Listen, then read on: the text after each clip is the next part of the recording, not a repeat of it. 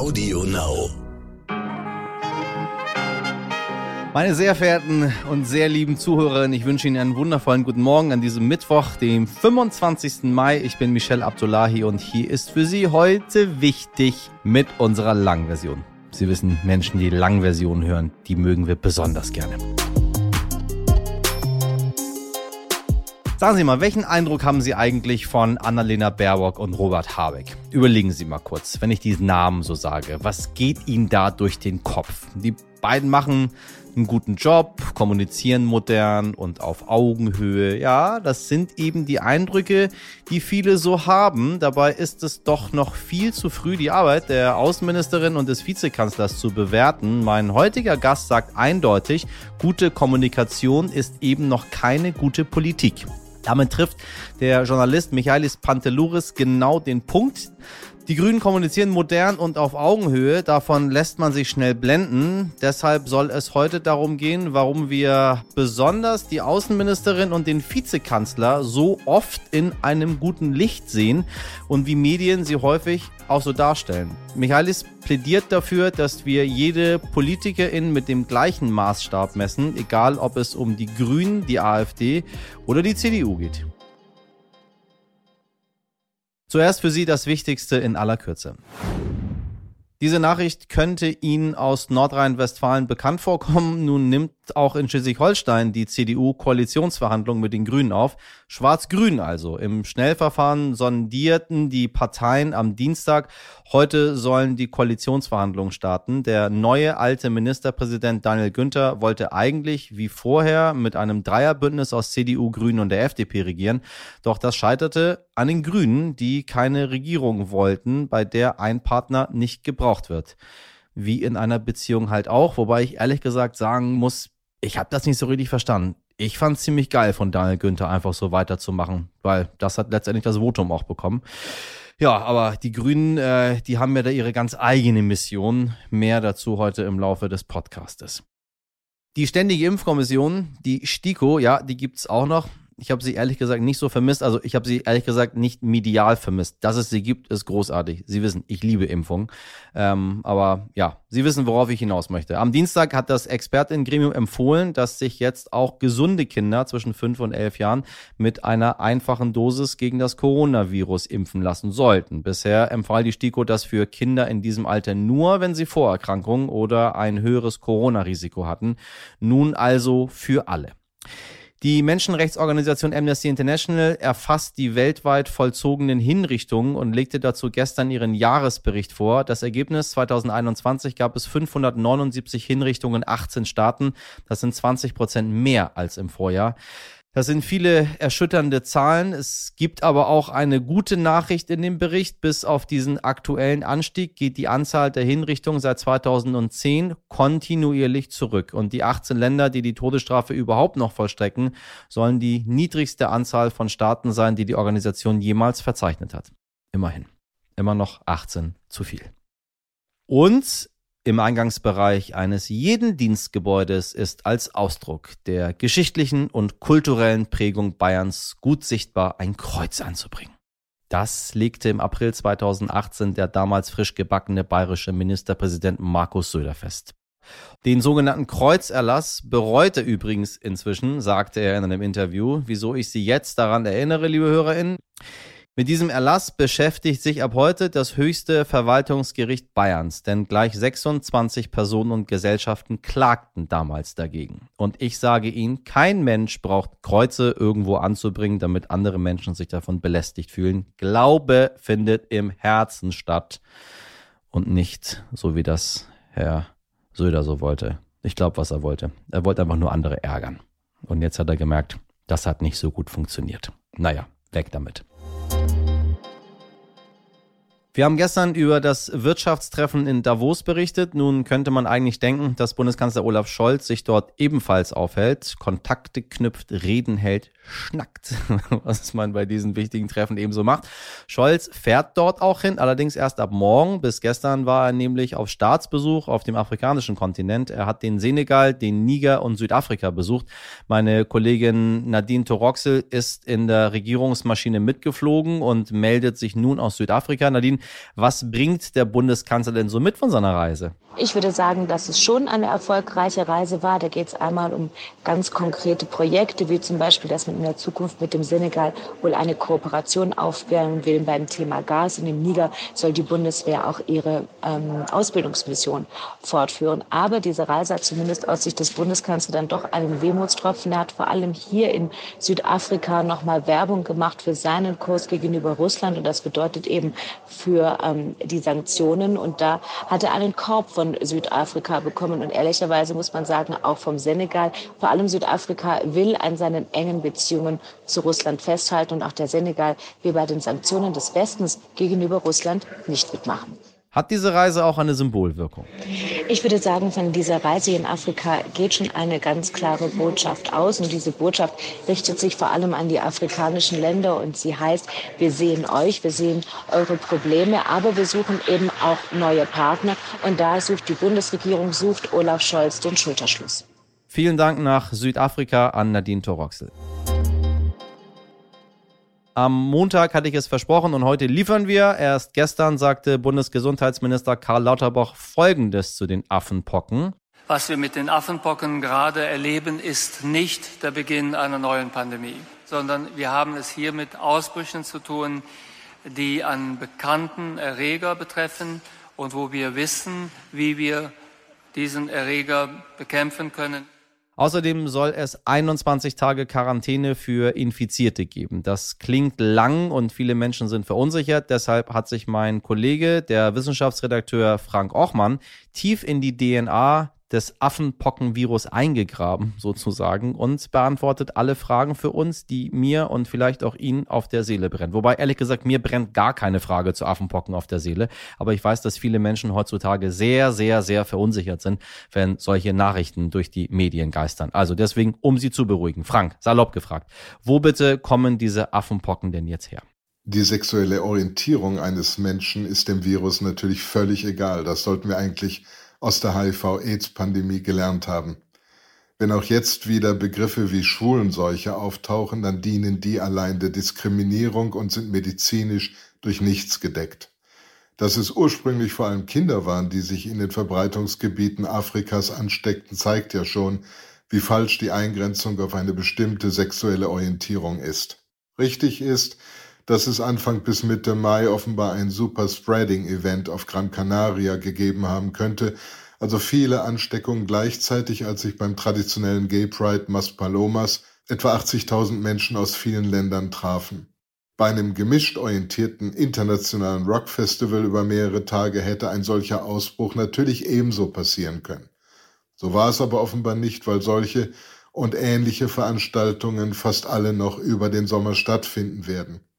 Und das zeigt ja noch einmal, welche Gefahr sich durch die Fixierung auf die Queer Community ergibt. Denn die noch kommenden Veranstaltungen mit vielen Menschen gleich welcher sexueller Orientierung könnten selbstverständlich noch einmal zu ähnlichen Ausbrüchen führen, wie es ihnen jetzt wahrscheinlich gegeben hat. Sich also darauf zu verlassen, man sei ja nicht schwul oder bi, wäre ein riskanter Trugschluss zumal ja die sexuelle Übertragung gar nicht zwingend erforderlich ist beim Affenpockenvirus. Jeder andere enge Körperkontakt mit Infizierten könnte auch schon ansteckend sein. War dieser Ausbruch denn vorhersehbar und wer ist besonders gefährdet? Der exakte Zeitpunkt für den jetzigen Ausbruch ist sicher nicht vorhersehbar gewesen. Dass es aber zu einer Verbreitung dieser Pockenart kommen könnte, hatten Fachleute schon länger befürchtet.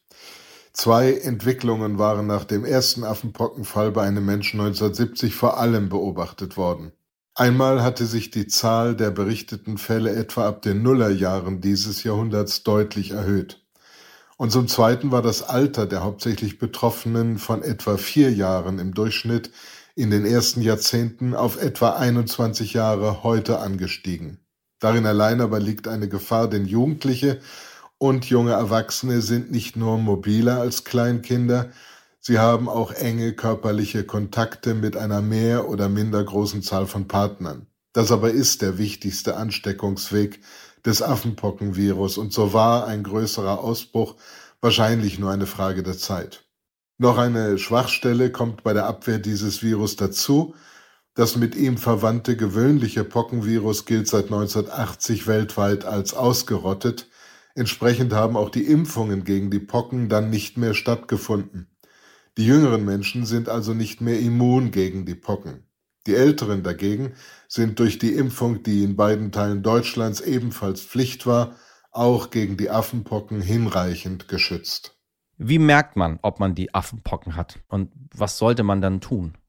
Das mal vorweg, die Wahrscheinlichkeit einer Ansteckung ist ja immer noch sehr gering.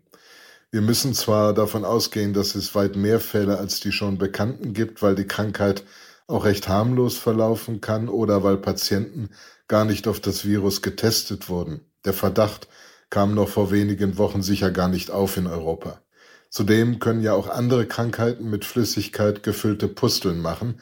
Trotzdem spricht aber einiges dafür, dass das Virus auch außerhalb der west- und zentralafrikanischen Verbreitungsgebiete damals schon zu finden gewesen wäre. Was macht man dagegen?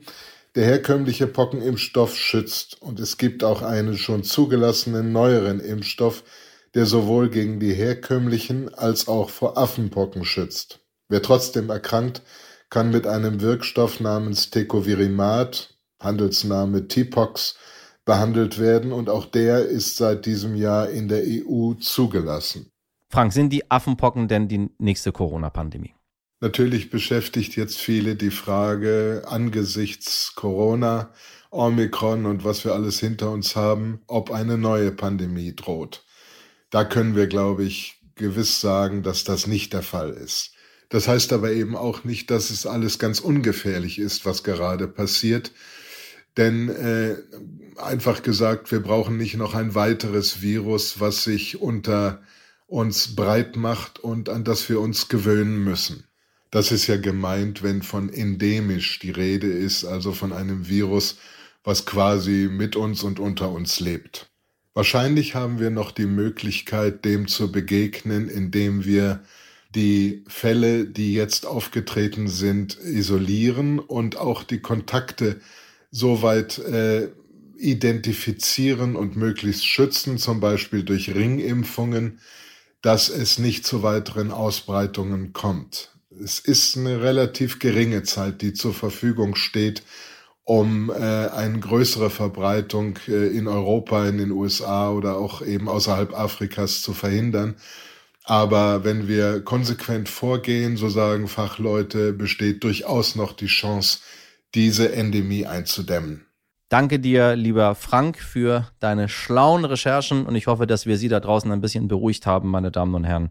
Ähm, nicht, dass Sie denken, wir schlittern jetzt den Rest unseres Lebens von Pandemie zu Pandemie. Na, haben Sie das letzte Instagram-Video von Robert Habeck gesehen? Locker, lässig steht der Wirtschaftsminister und Vizekanzler da in Dänemark und erklärt, dass es bald europäische Windparks geben soll. Sympathisch, normal, auch mal mit einem Versprecher. Die Hände, die sind in den Hosentaschen, der Wind pfeift im Hintergrund. Ein authentischer Minister. Doch genau von solch scheinbar spontanen Auftritten dürfen wir uns nicht blenden lassen, sagt mein heutiger Gesprächspartner, der Journalist Michaelis Pantelouris. Noch schlimmer, wenn manche Medien Habecks Videos einfach wiedergeben, ohne kritisch zu hinterfragen. Verstehen Sie mich nicht falsch, wir wollen hier kein Grünbashing betreiben. Wir wollen auch nicht, dass alle Menschen wie Helmut Kohl wieder rumlaufen. Wir wollen aber sehr wohl kritisch hinterfragen, warum besonders Robert Habeck und Annalena Baerbock in so einem guten Licht dastehen. Was machen die beiden richtig und was sollten wir tun, um vor allem ihre Leistung als Ministerin zu bewerten? Ein spannendes Gespräch, wie ich finde. Und vielleicht äh, erwischen auch Sie sich dabei, wie Sie Minister Habeck in erster Linie nach Sympathie bewertet haben und weniger nach Leistung. Und das geht in der Politik gar nicht. Michaelis, ich grüße dich sehr. Einen schönen guten Morgen, hallo. Äh, du hast in einem viel beachteten Kommentar auf Übermedien geschrieben, Robert Habeck ist Gold, aber gute Kommunikation ist noch keine gute Politik. Ähm, wie meinst du das? Ich hatte gehofft, dass sich das selbst erklärt. Aber das, was ich meine, ist äh, Politik.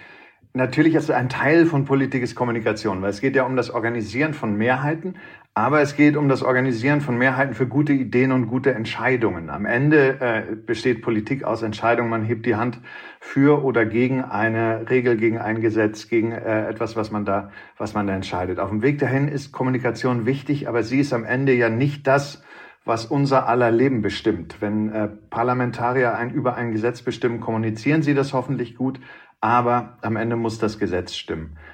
Und dieser Kommentar entsteht ein bisschen aus der Sorge, dass wir gerade so eine Schlagseite haben, äh, wo wir dahin kommen, dass wir plötzlich Kommunikation mit Politik verwechseln. Tatsächlich. Total. Also es gibt ja inzwischen Kommentare, die, die sagen, wäre Habeck nicht der bessere Kanzler, der redet so gut. Richtig, ja. Und ja. das Reden alleine macht, glaube ich, noch keinen guten Kanzler oder Politiker.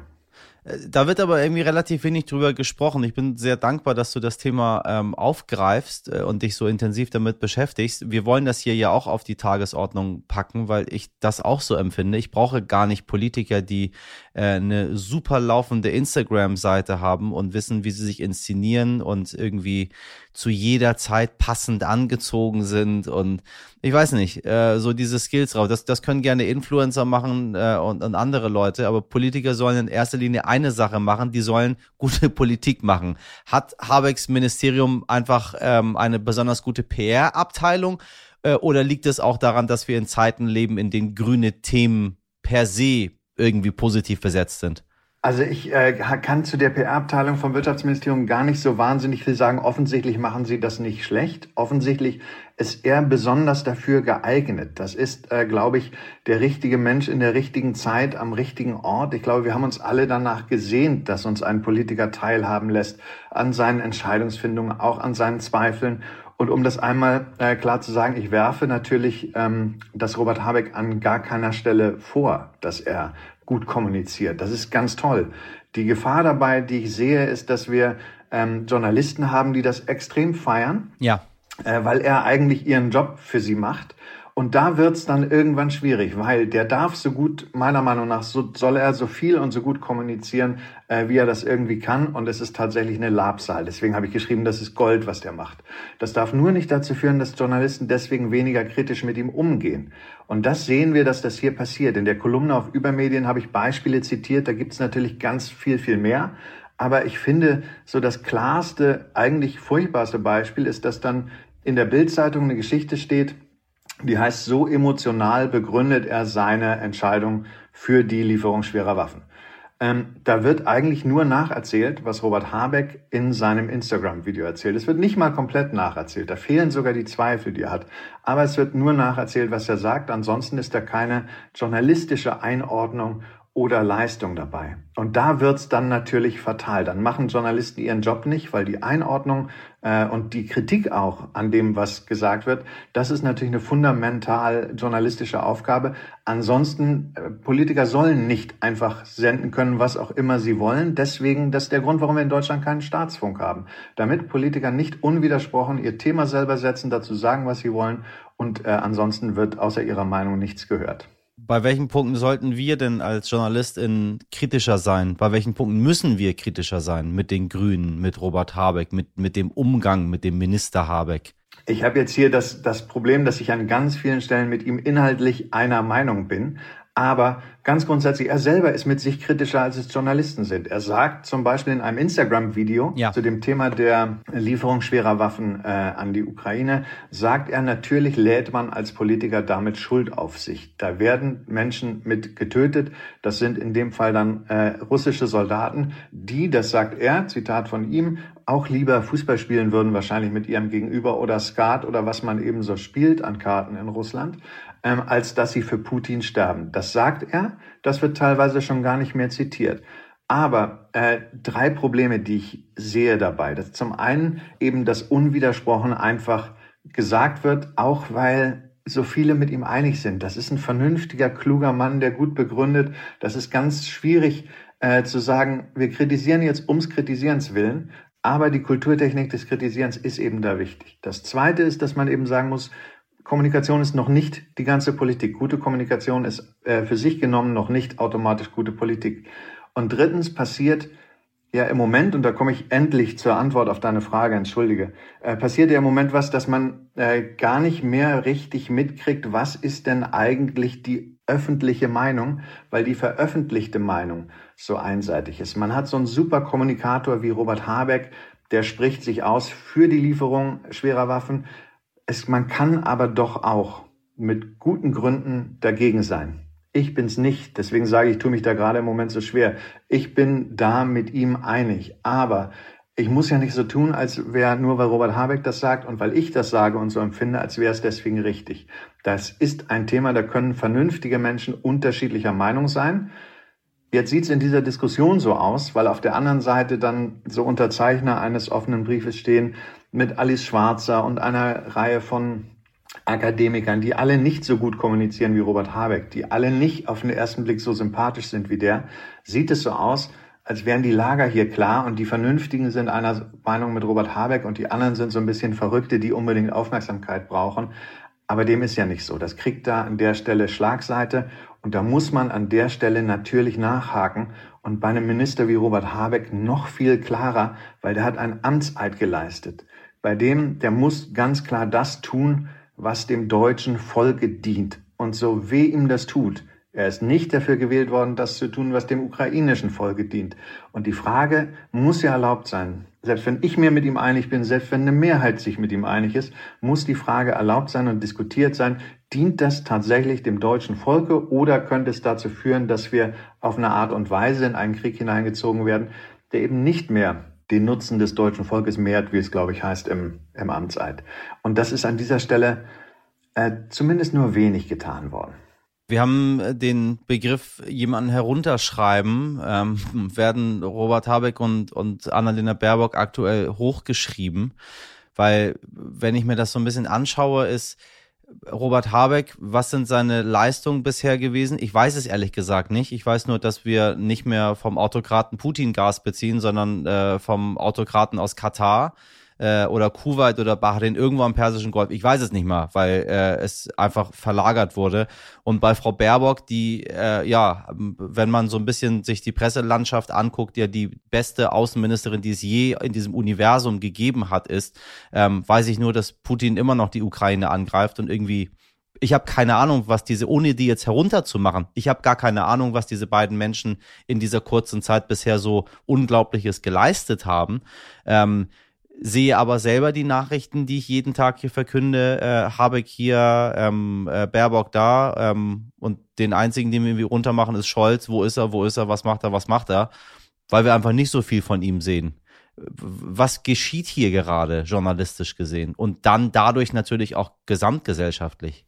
Ja, du hast, du hast vollkommen recht und ich glaube, da sind zwei Dinge am Werk. Also du hast natürlich recht, wie, die sind sehr jung als Minister, also jung im Amt, sind noch nicht lange dabei. Man kann ihnen sicher nicht vorwerfen, man kann Robert Habeck nicht vorwerfen, wie die gesamtwirtschaftliche Lage ist, man kann Annalena Baerbock nicht vorwerfen, wie die Gesamt, wie die Weltlage der Diplomatie ist, aber man kann jetzt auch nicht nach, äh, nach vier Monaten sagen, das sind die besten Minister aller Zeiten. Das glaube ich nicht.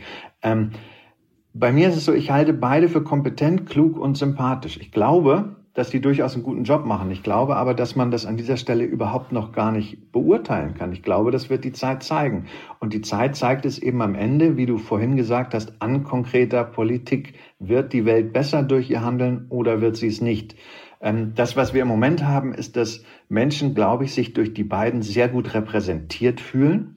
Das ist ja auch wichtig, dass eine Außenministerin vor der UN eine gute Rede hält, äh, finde ich wichtig, äh, dass sie klare Worte findet, finde ich wichtig. Allerdings finde ich es fast herabwürdigend, sie dafür so zu feiern, weil dass Annalena Baerbock eine gute Rede hält vor der UN, das habe ich ihr immer schon zugetraut.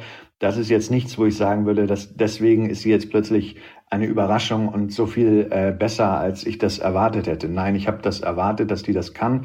Ähm, und ich habe auch von ihm erwartet, dass er das kann wenn er diesen Posten annimmt. Er hatte ja sogar schon Ministerregierungserfahrung auf, auf Landesebene. Das, was hier gerade passiert, ist, glaube ich, tatsächlich gefährlicherweise, ähm, dass die beiden treffen den richtigen Ton zur richtigen Zeit. Sie sind Repräsentanten ja auch einer Gesellschaftsschicht, die im Journalismus natürlich weit, weit überwiegend vertreten ist. Das heißt, die kommt uns sehr nah. Die, die Blase, in der ich lebe, in der ich aufgewachsen bin. Ich bin ja auch ein ganz normales Kind der, der Mittelschicht, äh, wo äh, im Journalismus ja die allermeisten herkommen. Ähm, insofern fühlen auch wir uns da gut vertreten und da möglicherweise die Tatsache, dass die mit uns als Privatmenschen einer Meinung sind, dass meine politische Meinung wahrscheinlich von der von Robert Habeck äh, gar nicht so weit abweicht, ist ein bisschen gefährlich. Und das ist ja das, wovor ich warne. Ich glaube, Fehler macht man immer dann, wenn es einem gut geht. Wir müssen aufpassen, dass wir jetzt hier nicht bei Habeck, weil er so gut kommuniziert, einen Standard einführen, zu sagen, wir schreiben jetzt seine Instagram-Videos ab, den wir dann irgendwann auch einhalten müssen, wenn da jemand steht, der ganz anders ist. Richtig. Wir würden niemals bei Björn Höcke den Friedrich Merz. Ja, bei Friedrich Merz den Instagram. Ne, nehmen wir mal einen weniger weniger schlimmeren, ja. ja, ja, das würden wir auf, an ganz vielen Seiten nicht tun. Und nur weil diese beiden hier nicht keine gefährlichen Demagogen sind, weil das kluge, kompetente Menschen sind, heißt es nicht, dass wir sie als wir Journalisten sie als Politiker grundlegend anders behandeln können, als wir jeden Politiker behandeln. Ähm, und da müssen wir jetzt drauf aufpassen, wo es uns gut geht, wo wir nicht in Gefahr sind, äh, undemokratisch unterwandert zu werden von denen, ähm, dass wir die nicht hochschreiben, auch nicht in einer Art und Weise, wie sie, die können das, was ihnen da unterstellt wird, an Höchstleistung noch gar nicht erbracht haben. Dafür sind sie viel zu kurz im Amt. Und die Lage der Welt ist ja wirklich keine tolle. Also wenn man sagt, äh, tolle Außenpolitik hieße ja, äh, wir sind alle in Sicherheit und es, die Welt ist besser, als sie es war, bevor Annalena Baerbock angetreten ist. Das ist offensichtlich nicht so. Das ist nicht ihre Schuld, aber ob sie deswegen jetzt plötzlich eine super Außenministerin ist, äh, das wird die Zeit erst noch zeigen. Du schreibst in deinem Text sehr gut, äh, wir fühlen uns mit beiden gut. Das ist, finde ich, für mich einer der, der, der wichtigsten, wichtigsten Sätze, weil wir immer das Problem bekommen, wenn man sich mit Dingen gut fühlt, ähm, fühlt man sich massiv angegriffen auf jeder Seite, wenn jemand plötzlich was anderes dazu sagt. Wir hatten mal hier eine Diskussion zum Thema Tempolimit. Äh, ich habe einen Wissenschaftler gefragt vor einiger Zeit, was er dazu sagt. Ähm, der forscht seit Jahrzehnten auf diesem Gebiet und hat gesagt, ein Tempolimit ist Quatsch. So, äh, und dann kannst du dir vorstellen, was bei uns hier in der Hörerschaft los war. Was fällt dem ein, so ein Blödsinn zu sagen? Ich bin nämlich der Meinung, dass Tempolimit was Tolles ist. Und damit ja. stellen wir uns dann wieder wieder gegen die Wissenschaft. Ich meine, das sind die Forschungsergebnisse dieses Mannes. Er hat es in nichts anderes gemacht, außer das zu präsentieren. Genau das gleiche passiert jetzt hier. Wir fühlen uns mit Habeck und Baerbock sehr gut. Wir, oder viele, sage ich mal, nicht alle, viele ja. mögen die. Äh, und am Ende des Tages fühlt man sich dann persönlich irgendwo angegriffen wenn jetzt der Michaelis Panteloris daherkommt und sagt, ähm, gute Kommunikation ist noch keine gute Politik. So letztendlich. Wie kommen wir aus der Nummer wieder raus? Indem wir einfach jetzt super kritisch sind oder äh, uns ein bisschen zurücknehmen oder mal, was, wie schaffen wir das? Also als Journalisten ist es ja, ist es, wäre es relativ einfach. Wir wenden das Handwerk an und wir wenden es auf alle gleich an. Ne? Das heißt, äh, natürlich gehört die Einordnung dazu. Dazu gehört natürlich auch, dass nicht Minister äh, dass es nicht die Aufgabe von Ministerien oder von der Regierung ist in diesem Land, die Themen zu setzen, sondern dass Journalisten genau das auch als Teil ihrer Aufgabe haben. Wir sind nicht dafür da nachzubeten, was die wollen. Äh, ich habe es vorhin schon mal gesagt, das wäre ja dann auch einfach nur ein Staatsfunk durch die Hintertür, wenn wir einfach nur nachbeten, was die wollen. Ähm, und ich glaube, man fängt am besten damit an, die Standards einzuführen, wenn es einem gut geht und wenn man da großzügig mit umgehen kann und wenn man sagen, wir, wir machen jetzt hier auch kritischen Journalismus zu Leuten, bei denen wir möglicherweise nicht so viel zu kritisieren haben wie bei anderen. Ich glaube, auf der anderen Seite als Bevölkerung, als Bürger dieses Landes würde ich mir wünschen, dass wir äh, genau diesen einen Schritt machen, den du gerade angesprochen hast, dass wir reflektieren, wann wir Dinge tatsächlich nur fühlen. Und das ist äh, jetzt auch in so Kriegs- und Krisensituationen ist es ja auch wichtig. Jeder von uns hat das dringende Bedürfnis, dass dieser Krieg sofort aufhört, dass wir Putin am liebsten bestrafen. Also für mich als Mensch ist alles unter Putin endet im Straflager eine unvorstellbare Enttäuschung. Das widerspricht meinem Gerechtigkeitsgefühl. Ich möchte eigentlich, dass der gevierteilt wird am liebsten. Aber das, was ich fühle, ist möglicherweise nicht das, was am Ende sinnvolle, vernünftige Politik ist. Und da müssen wir hinkommen, dass wir ähm, uns auch als Medienschaffende, aber auch als Konsumenten von Medien nicht dahin bringen lassen, uns immer wieder an unserem Gefühl packen zu lassen, weil das ist natürlich auch eine Technik. Wir beide wissen das, dass äh, die allermeisten Menschen das allermeiste, was sie denken, in Wahrheit fühlen und hinterher suchen sie Gründe, warum das, was sie fühlen, richtig ist. Und da müssen wir aufpassen. Das öffnet Tür und Tor für jede Form von Manipulation. Ich werfe Habeck und Baerbock überhaupt nicht vor, dass sie manipulieren. Ich sage nur, das wäre jetzt das perfekte Beispiel sicherzustellen, ähm, dass wir dann auch nicht nochmal auf irgendwen reinfallen, der das irgendwann genauso gut macht und der aber andere Dinge im Schilde führt.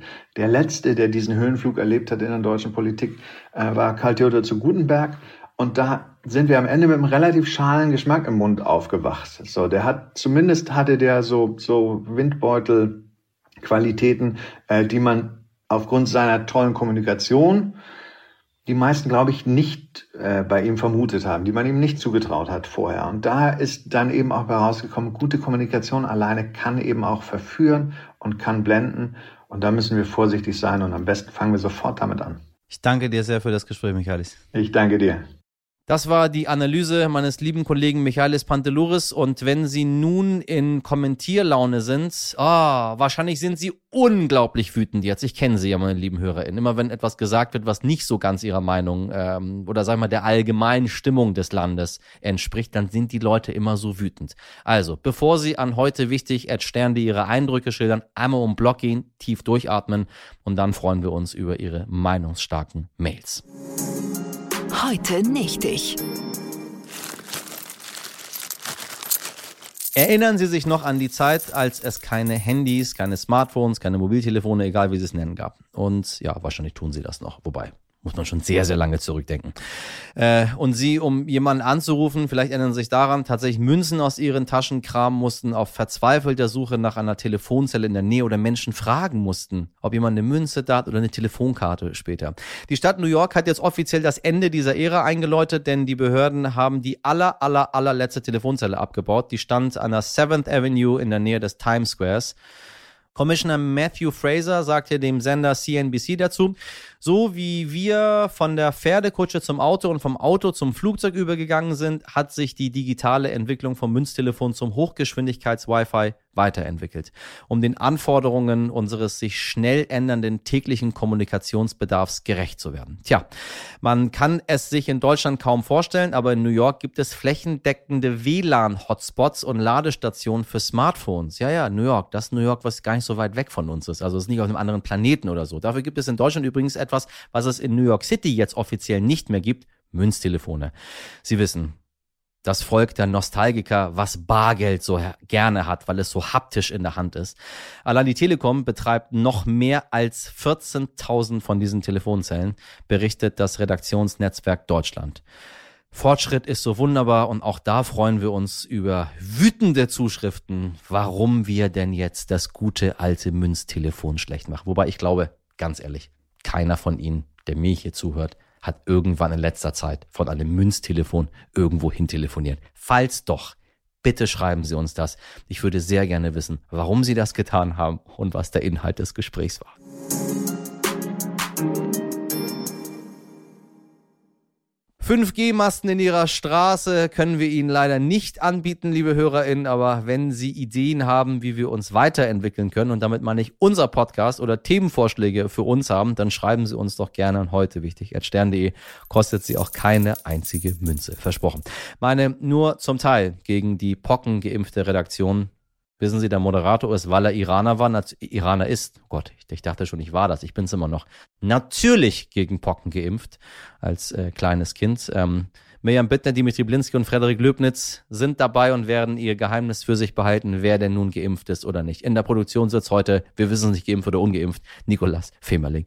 Morgen ist Christi Himmelfahrt, Sie wissen, ne, wichtig, Vatertag, Bollerwagen, Saufen oder der Himmelfahrt Jesu Christi gedenken. Deshalb hören Sie uns erst am Freitag wieder ab 5 Uhr. Bis dahin genießen Sie die Zeit, ob Sie frei haben oder nicht. Und wissen Sie was? Machen Sie was draus. Ihr Michel Abdullahi.